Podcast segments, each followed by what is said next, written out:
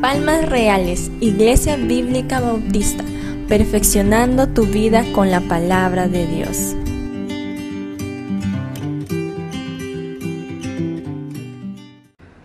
Hoy retomamos nuestra serie de farolas. Recordemos que ya hemos hablado cuatro temas directamente sobre farolas y hoy vamos a ver nuestro tema número 5. Vamos a ver la farola número 5. Y la farola número 5 es Mateo 6:33.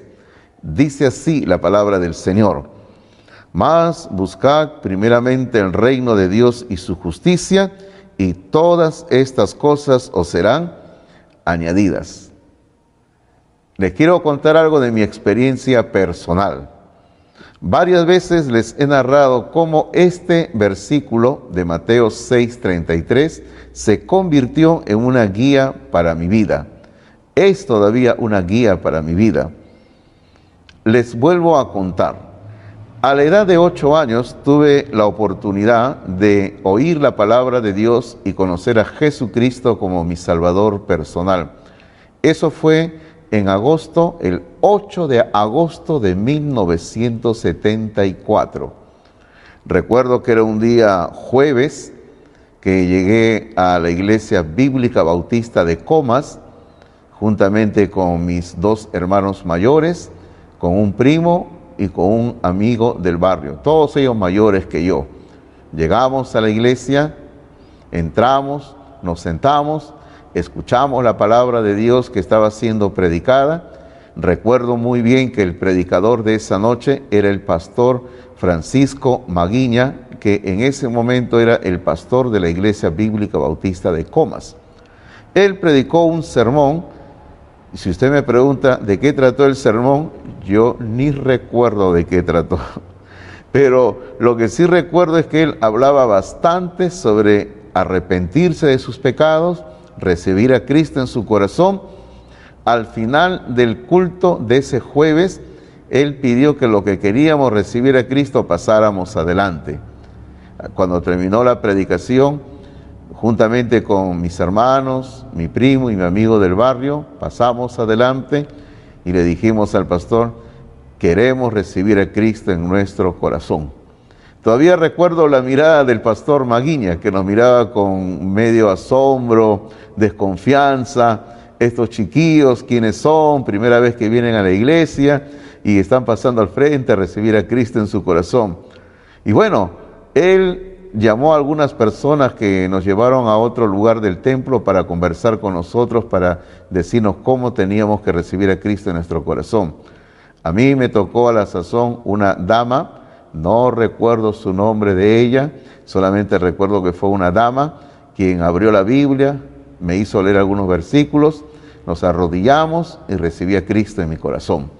Y estoy completamente seguro que desde, ese 8 de agosto de 1974 recibí a Cristo en mi corazón y soy un hijo de Dios de acuerdo a la palabra del Señor por toda la eternidad.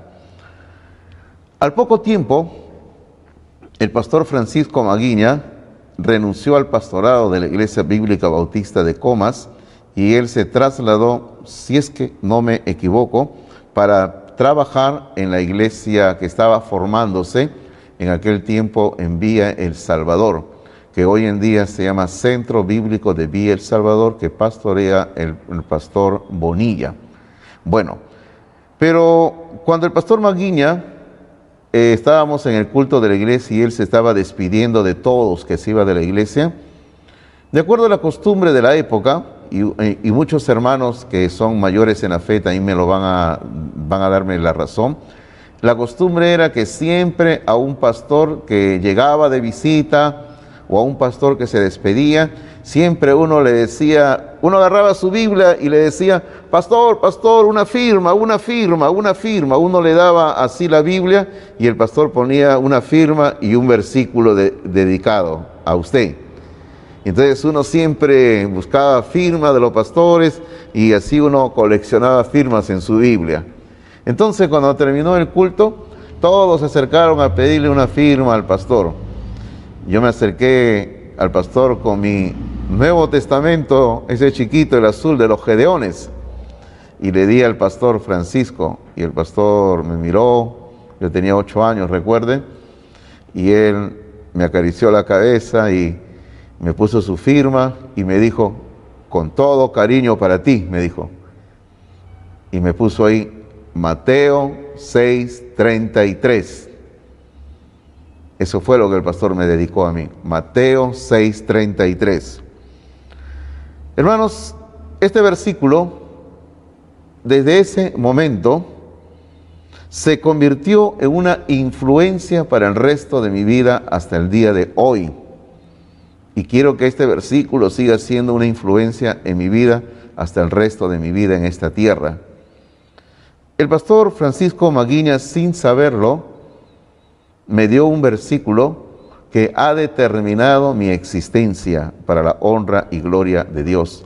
Porque este versículo se ha hecho parte de mi vida, este versículo se ha hecho parte de mis tuétanos y la consigna de mi vida se ha vuelto, busca primero el reino de Dios y su justicia. Lo único que siempre quise hacer desde mi niñez, mi adolescencia y mi juventud, y ahora mi adultez, es servir a Dios el resto de mi vida. Yo siempre admiré al pastor Francisco Maguiña, su ministerio, lo estuve siguiendo de alguna manera. Después él viajó a los Estados Unidos, donde llevó una muy buena labor espiritual. Inició una iglesia bautista en Denver y luego también inició un seminario en Denver. En alguna ocasión él nos visitó a Palmas Reales, tengo fotos en algún lugar guardada de la visita que él nos hizo a Palmas Reales predicando la palabra de Dios.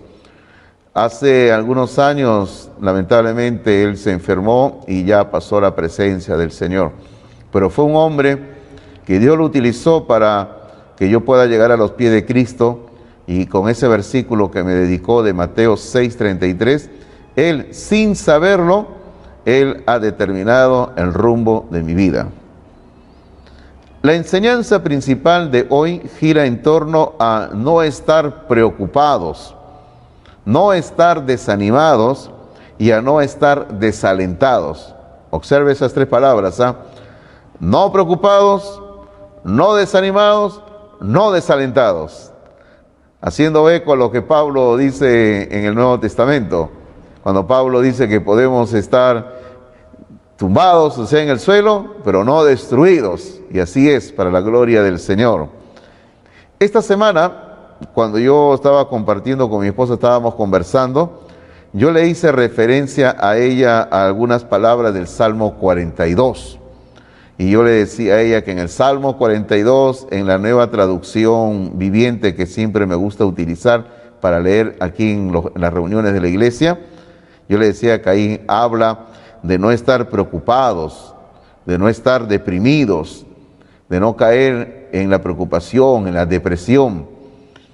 Hermanos, y sin saberlo, nos estábamos preparando con mi esposa, con mi familia, para el accidente que sufrió en estos días mi nietecito Jacob. Ustedes saben que él se cayó y su bracito izquierdo se rompió. Nos tuvo algunos días eh, preocupados, eh, se le llevó al hospital, lo han operado, le han puesto un par de clavos y está con yeso durante un mes. Les agradezco a ustedes por sus oraciones y siempre por sus palabras de aliento, hermanos. Muchas gracias. Pero como decía, sin saberlo nos estábamos preparando para no estar preocupados, para no estar deprimidos, porque hermanos, siempre vienen las tormentas de la vida y muchas veces cuando vienen las tormentas nos preocupamos, nos desalentamos, o cuando vienen las situaciones de necesidades materiales, viene también el desaliento, viene la preocupación espiritual y muchas veces cristianos por causa de las preocupaciones, por causa de las necesidades materiales, dejan de seguir los caminos de Dios. Eso ocurre muchas veces. Yo quiero leer con ustedes, aunque honestamente no tiene mucho que ver con el sermón de esta mañana, pero quiero leer con ustedes lo que dice el Salmo 42. Y yo quiero que usted observe que en este Salmo 42 hay dos versículos que son iguales. Observe usted eso, ¿ah? Pero lo voy a leer en la NTV y va a aparecer en la pantalla conforme yo lo esté leyendo. Dice así la palabra del Señor. Como el siervo anhela las corrientes de las aguas, así te anhelo a ti, oh Dios. Tengo sed de Dios, del Dios viviente. ¿Cuándo podré ir para estar delante de Él? Día y noche solo me alimento de lágrimas, mientras que mis enemigos se burlan continuamente de mí, diciendo, ¿dónde está ese Dios tuyo? Se me destroza el corazón al recordar cómo solían ser las cosas. Yo caminaba entre la multitud de adoradores, encabezaba una gran procesión hacia la casa de Dios, cantando de alegría y dando gracias en medio del sonido de una gran celebración. ¿Por qué estoy desanimado? ¿Por qué está tan triste mi corazón? Pondré mi esperanza en Dios. Nuevamente lo alabaré, mi Salvador y mi Dios. Ahora estoy profundamente desalentado, pero me acordaré de ti. Aún desde el lejano monte Hermón, donde nace el Jordán, desde la tierra del monte Misar, Oigo el tumulto de los embravecidos mares mientras me arrasan tus olas y las crecientes mareas. Pero cada día el Señor derrama su amor inagotable sobre mí y todas las noches entono sus cánticos y oro a Dios quien me da vida. Oh Dios, roca mía, clamo, ¿por qué me has olvidado? ¿Por qué tengo que andar angustiado, oprimido por mis enemigos? Sus insultos me parten los huesos. Se burlan diciendo, ¿dónde está ese Dios tuyo? ¿Por qué estoy desanimado? ¿Por qué está tan triste mi corazón? Pondré mi esperanza en Dios. Nuevamente lo lavaré, mi Salvador y mi Dios. Este es el Salmo 42. ¿Se ha dado cuenta usted cuáles son los dos versículos que son idénticos en este Salmo 42? Si no se ha dado cuenta, se lo voy a decir. Son los versículos 5 y el 11. El 5 y el 11 dicen exactamente, dicen lo mismo. Vuelvo a leer. ¿Por qué estoy desanimado? ¿Por qué está tan triste mi corazón? Pondré mi esperanza en Dios nuevamente lo alabaré, mi Salvador y mi Dios. Qué precioso mensaje de la palabra de Dios. Si usted está preocupado y eso le trae a usted el desánimo, el desaliento, fortalezcanse en Dios. Busque la ayuda de Dios, porque solo en Dios usted puede encontrar la fortaleza que se necesita cada día de la vida. Ese es el tema del sermón de esta mañana. Le decía que la farola número 5 es Mateo 6:33. Si usted está observando ahí la Biblia en este momento que usted la tiene abierta ahí en su mano, en su mesa, Mateo 6:33, para poder entender ese versículo, tenemos que estudiar también el contexto donde se encuentra ese versículo para entender el mensaje de este versículo 33. El contexto viene a ser lo que se dice antes y lo que se dice después. Ese es el contexto inmediato, lo que está cerca al versículo, antes y después. Porque un versículo es parte de un todo, de algo que se está diciendo. Entonces, aquí el contexto del versículo 33 se inicia en el versículo 25 y termina en el versículo 34 de Mateo 6.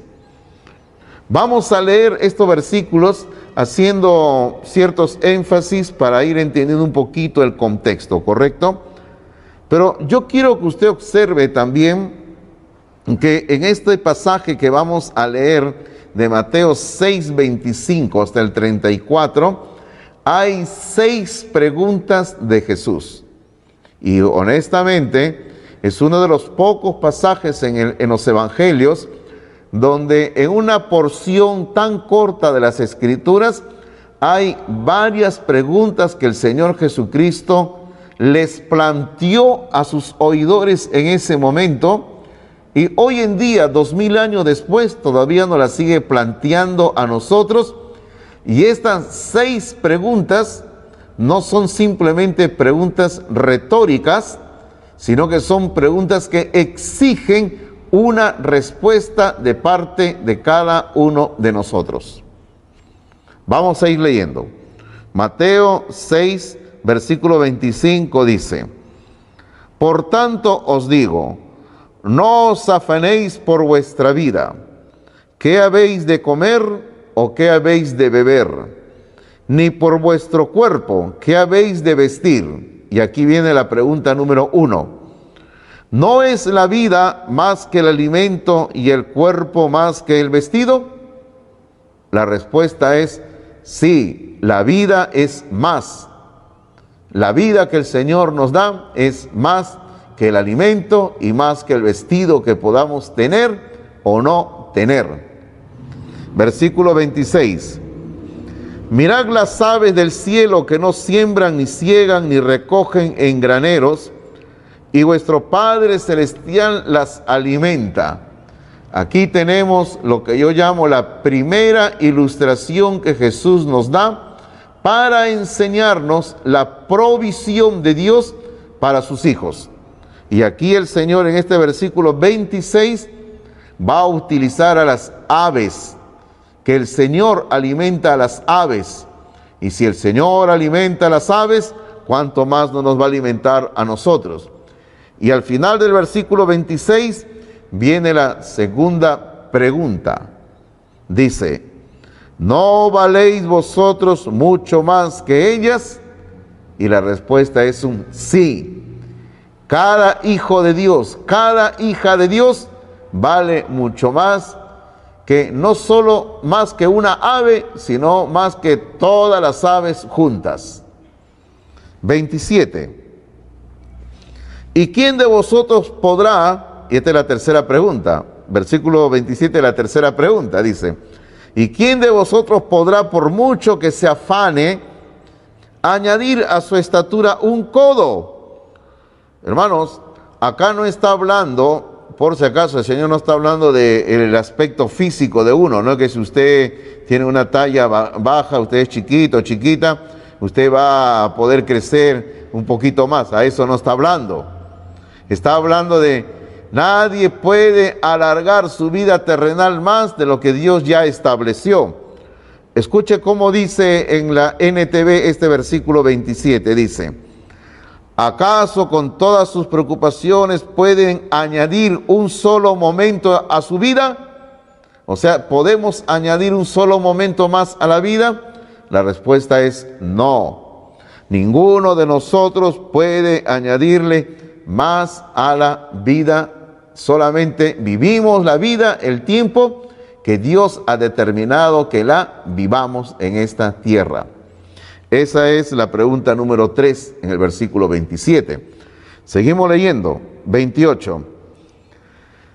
Y por el vestido, ¿Por qué os afanáis? Esa es la pregunta número cuatro. ¿Por qué te afanas por el vestido? No hay que afanarse por el vestido, porque hay gente que le gusta todo el tiempo andar comprándose ropa, ¿no? No te afanes por el vestido, por la ropa, no te afanes.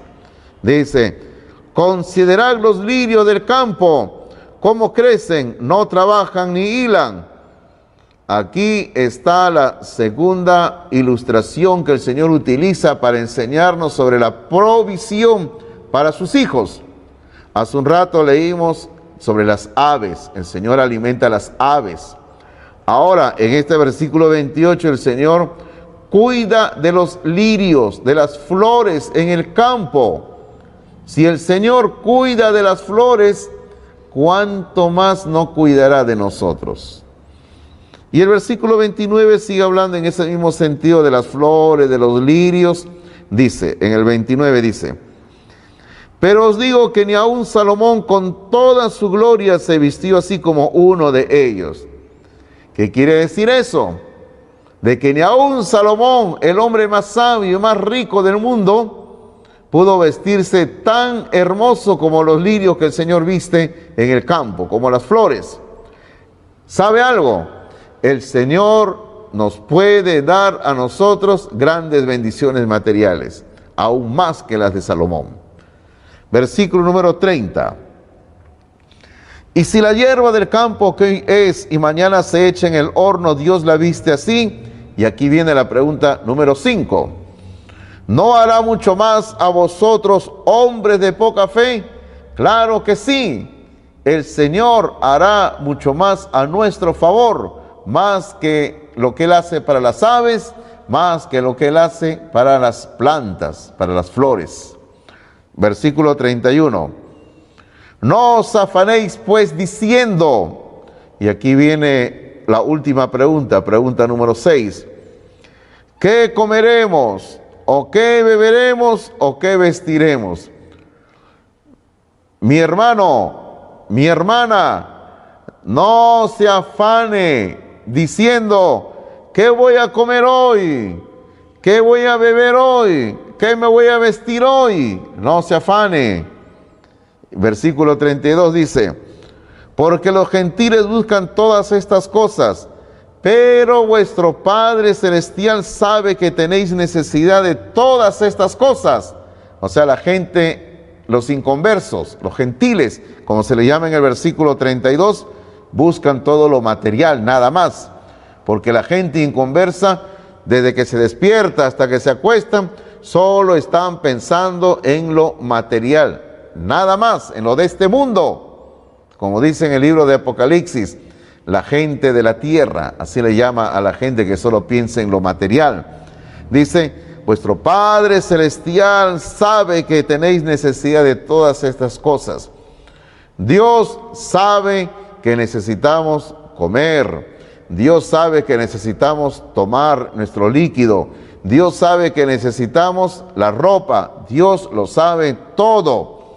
Y en ese sentido, ahí está el versículo 33, donde dice, más buscad primeramente el reino de Dios y su justicia, y todas estas cosas os serán añadidas. ¿Cuáles cosas? Lo material, ropa, comida, líquido para tomar. Todo eso será añadido a nuestro favor.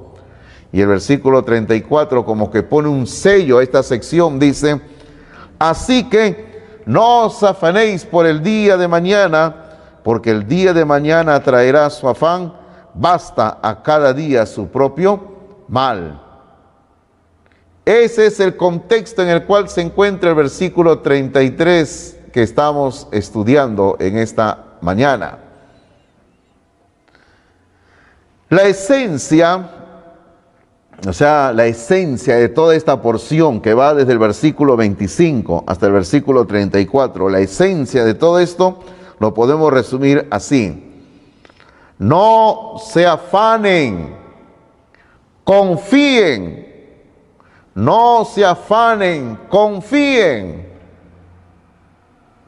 Es que nosotros muchas veces nos contagiamos del sistema que nos rodea y nos preocupamos caemos en una rutina y comenzamos a preocuparnos, muchas veces nos podemos enfermar físicamente y el afán, hermano, muchas veces nos tienta para alejarnos de los caminos de Dios.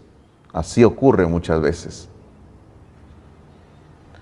En este pasaje que hemos estado viendo haciendo la lectura para entender el contexto de Mateo 6:33, de Mateo 6:25 al 34, en este pasaje vamos a encontrar dos mandatos y una promesa.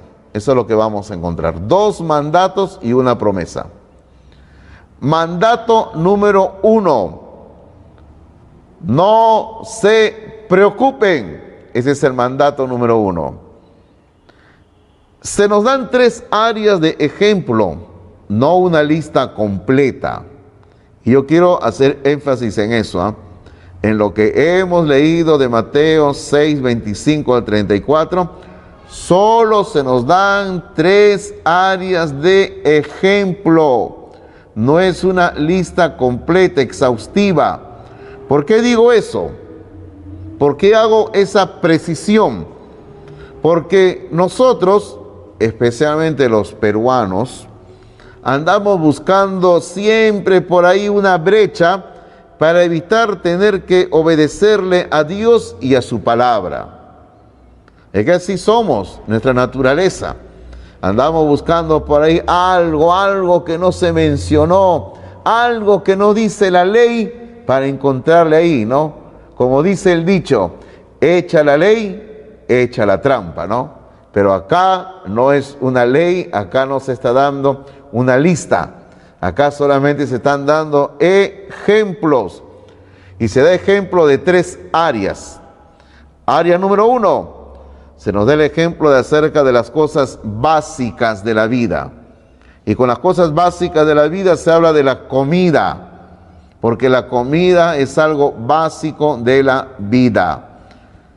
Área número dos, se nos habla acerca de las cosas mejores en la vida. La ropa. La ropa, hermanos, es algo que es mejor para nosotros. Necesitamos la ropa también. Área número tres, se nos habla acerca del futuro, refugio, casa, donde vivir, porque todos nosotros siempre necesitamos un lugar propio donde vivir y debemos de orar y buscar la ayuda de Dios para encontrar donde poder vivir para la gloria de Dios. Así que aquí se nos están dando áreas de ejemplos, cosas básicas, comida, cosas mejores, ropa, y acerca de las cosas que necesitaremos en el futuro, como dónde vivir el refugio. Pero también se nos dan cuatro razones lógicas por qué no debemos de preocuparnos. Escuche bien, a veces hay creyentes que todos los días y todo el día andan preocupados y eso los deprime. Ahora, no le voy a mentir, no le voy a decir que yo nunca me preocupo. Sí, hay momentos que yo también me preocupo. Pero, hermanos, ¿debemos de vivir constantemente en una situación de preocupación? No, no debemos de vivir así. Porque si usted es un hijo de Dios, una hija de Dios, debe de entender que estamos bajo la protección de Dios. Y Él como nuestro Padre va a ver por nosotros. Sí, debemos de preocuparnos en el sentido de trabajar, de buscar la provisión divina para nosotros, porque nunca en la palabra de Dios se dice que Dios va a proveer para alguien que esté ocioso, ociosa. Dios provee para sus hijos que están trabajando, invirtiendo su tiempo en los negocios y para la honra y gloria de Dios. Entonces, hay cuatro razones lógicas que se nos da en este pasaje para que no tengamos que estar viviendo en preocupación. Razón número uno, Dios sabe lo que necesitamos. Dígame usted, ¿Dios no lo sabe o sí todo lo que necesitamos? Claro que sí lo sabe. Razón número dos, Dios conoce lo que viene por delante. Cierto, Dios sabe lo que va a ocurrir en nuestras vidas, no solamente dentro de una hora o dentro de un día, sino dentro de un mes, dentro de un año, dentro de 10 años, dentro de 20 años o más años. Dios sabe lo que se viene por delante en nuestras vidas. Y cuando miramos las cosas así, queridos hermanos y queridas hermanas, tenemos que entender y aceptar el por qué Dios permite ciertas cosas en nuestras vidas. Porque si las vemos así las cosas, ya no vamos a llenar nuestra vida de amargura, sino de darle gracias a Dios por lo que Él nos da, por lo que Él no nos da y por lo que aún Él nos quita, porque Él sabe lo que es mejor para nosotros, no solo en el hoy, sino para el mañana también. Razón número tres, mire su alrededor, mire su alrededor. Dios hace una asombrosa labor en cuidar del resto de su creación y de seguro cuidará también de usted. Hace un rato hemos visto cómo el Señor ha utilizado a las aves para ponernos el ejemplo de que Él cuida a las aves. Hemos visto hace un momento en la lectura cómo Dios cuida de las plantas. Él ha hablado de los lirios. Y el Señor dice, si yo cuido de las aves, si yo cuido de los lirios, ¿cuánto más no voy a cuidar de ustedes, de sus hijos? Usted y yo somos personas muy valiosas para Dios. Sí, somos personas muy valiosas para Dios. El resto de la creación que hay en este universo es temporal, pero usted y yo somos seres eternos. ¿Qué le parece eso? Toda la creación que existe en este universo, planetas, galaxias, son temporales, pero usted y yo somos seres eternos y Dios va a cuidar de nosotros por eso. Razón número cuatro. Y aquí yo le hago una pregunta como una, algo para que usted piense. Además, ¿el preocuparse ha resuelto algo o ha cambiado algo? El preocuparse, o sea, él solo estará ahí pensando, preocupándose todo el día, toda la noche, ni dormir, ni comer. Eh, ¿El preocuparse ha resuelto algo o ha cambiado algo? Yo creo que la respuesta es un categórico no. Le quiero compartir a usted tres pensamientos sobre la preocupación. Pensamiento número uno. El preocuparse es como una silla mecedora. Le da algo para hacer, pero no le lleva a ningún lugar. Sí o sí. Usted está sentado en la silla, está que se mece para atrás, adelante, atrás, adelante. Está haciendo algo, se está entreteniendo, pero no avanza ni retrocede. Así es la preocupación. No le lleva a ningún lugar el preocuparse. Pensamiento número dos. El preocuparse es un ciclo ineficiente del pensar girando alrededor de un eje de temor. También es cierto, cuando uno está lleno de temor ante la vida, cuando uno está lleno de temor por lo que viene, entonces de ahí resulta la preocupación. Pensamiento número tres. Este es un proverbio chino que le he tenido que arreglar algunas palabritas para que lo podamos entender bien ahí. Yo no soy experto en chino por si acaso, pero algunas palabritas en la traducción encontré le tuve que hacer cambio para que podamos entender y no sé si se entenderá. Pero dice así, que las aves de la preocupación vuelen sobre su cabeza, eso no se puede evitar. Pero que ellas hagan nidos en su cabello, eso usted puede evitar. En castellano también tenemos algo parecido, ¿no? Pero me gustó mucho cuando habla de que las aves pueden estar volando sobre nuestra cabeza, pero no hay que dejar que nuestro cabello hagan nido, que se metan ahí. Así es la preocupación. Puede venir la preocupación, pero no hay que permitir que la preocupación eche raíces en nuestra vida. No hay que permitirlo. Ahora, mencionemos el mandato número 2 en la porción que hemos leído de Mateo 6, 25 al 34.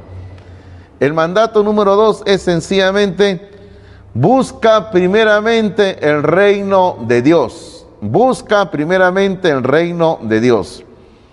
Y aquí yo quiero que nosotros podamos analizar el versículo 33 de Mateo 6, 33.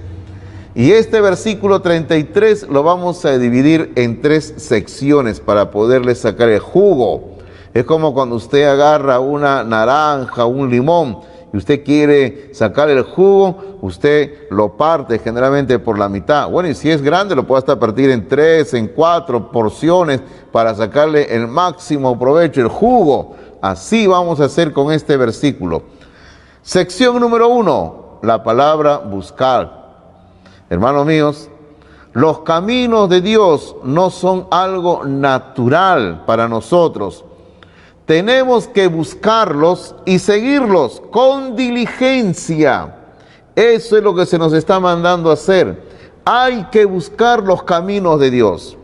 Nuestra naturaleza humana no nos permite algo de por sí que andemos en los caminos de Dios.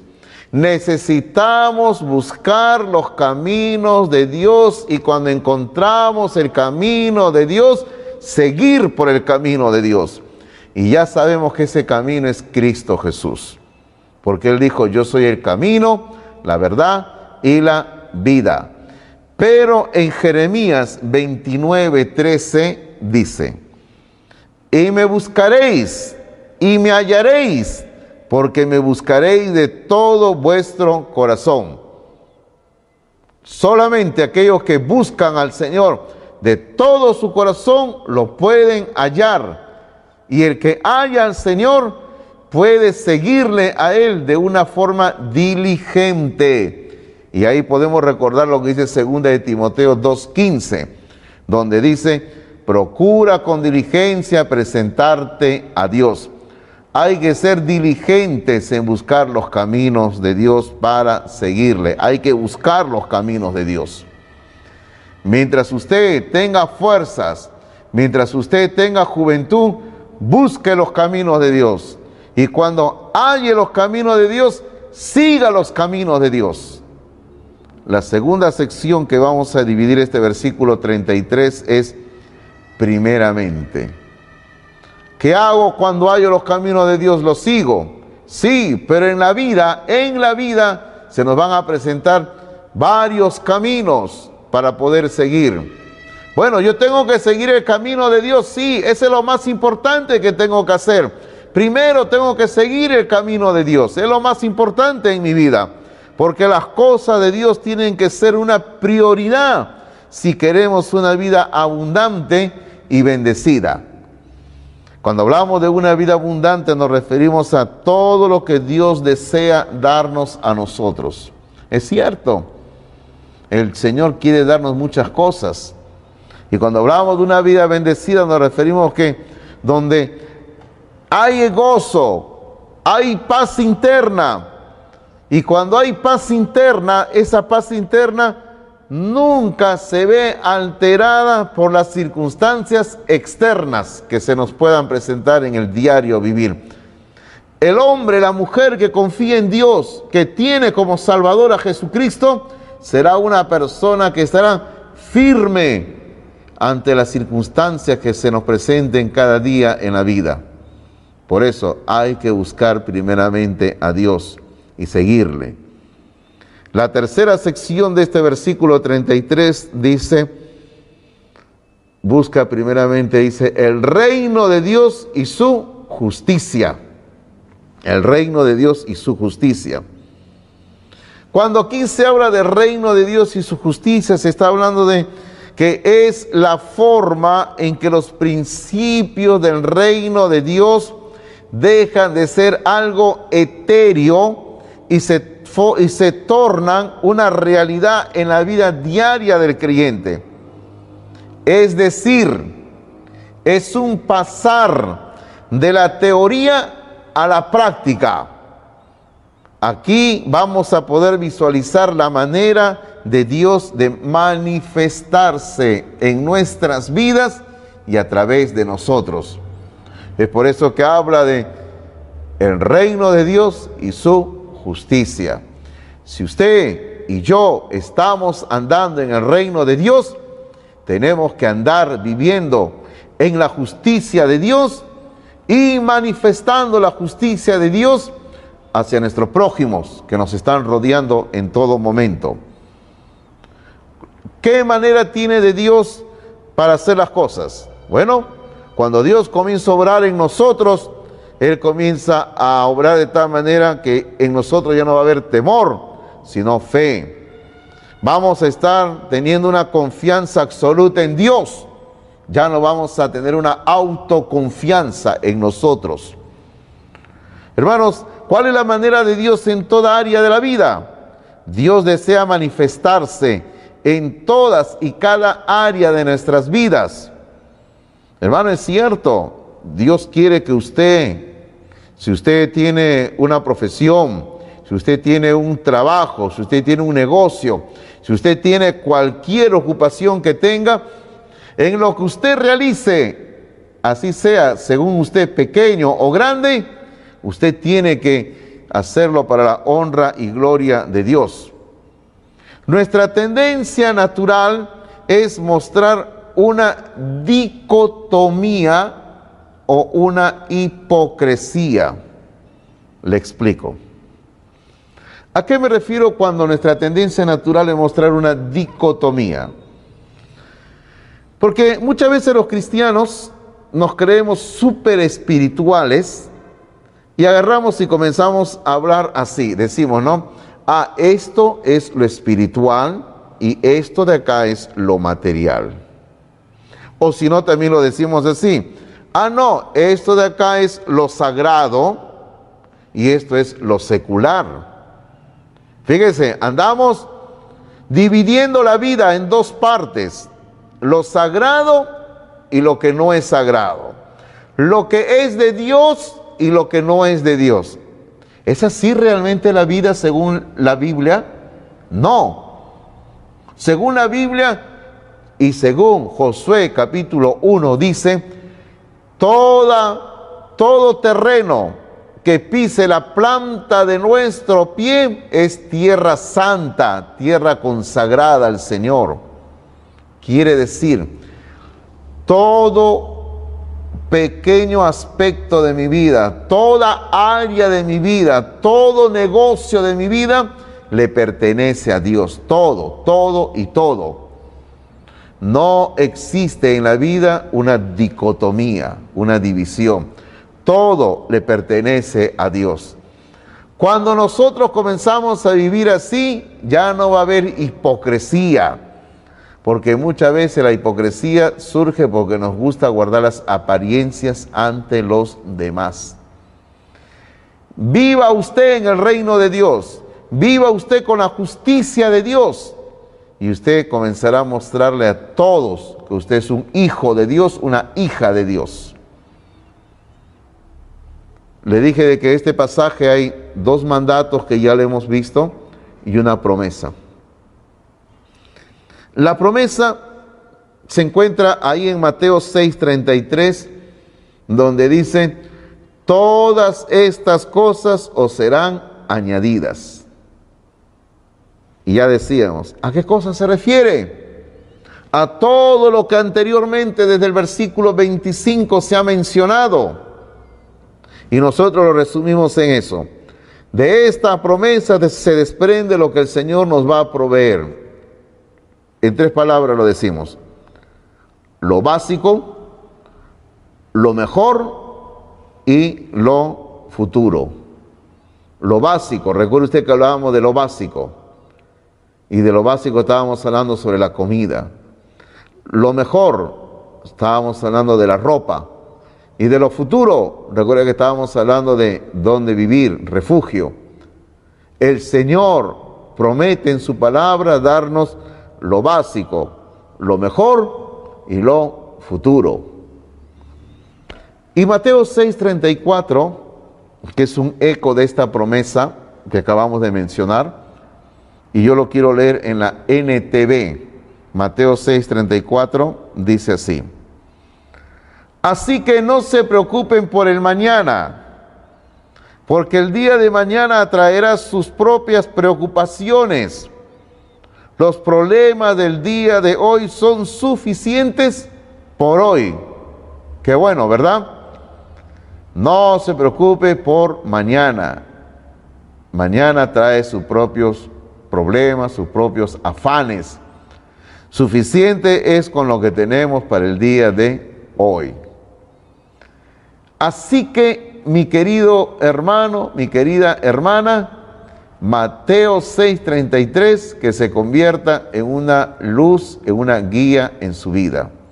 Busque primero el reino de Dios y su justicia y todas las demás cosas serán añadidas. Pero la pregunta es, ¿ya tienes a Jesucristo como Salvador personal? Y si todavía no tienes a Cristo como Salvador personal, entrega tu vida a Cristo Jesús. Abre tu corazón, permite que el Rey de Reyes sea tu Rey, permite que el Señor de Señores sea tu Señor, permite que tu vida esté bajo la dirección de Dios. ¿Qué le parece si oramos en este momento para ir ya concluyendo el sermón de esta mañana? Padre, damos gracias por tu palabra. Gracias porque este versículo tan pequeño de, Mateo 6:33 tiene tanto para enseñarnos. Gracias por la provisión que es a nuestro favor. Gracias, Padre, porque lo más importante es buscar a Jesucristo. Y una vez encontrado Jesucristo, Señor, es como él mismo contó en esa parábola, es como hallar la perla de gran precio. Y Señor, todo lo demás al lado de Jesucristo queda pequeño, palidece. Y nuestro deseo tiene que ser Jesucristo y nada más que Jesucristo. Bendice a la iglesia, Señor. Bendice a la Grey que tú tienes. Bendice a los hermanos y hermanas de Palmas Reales y que también están relacionados con Palmas Reales. Hay hermanos, Señor, que están lejos, aquí en el Perú, en las provincias.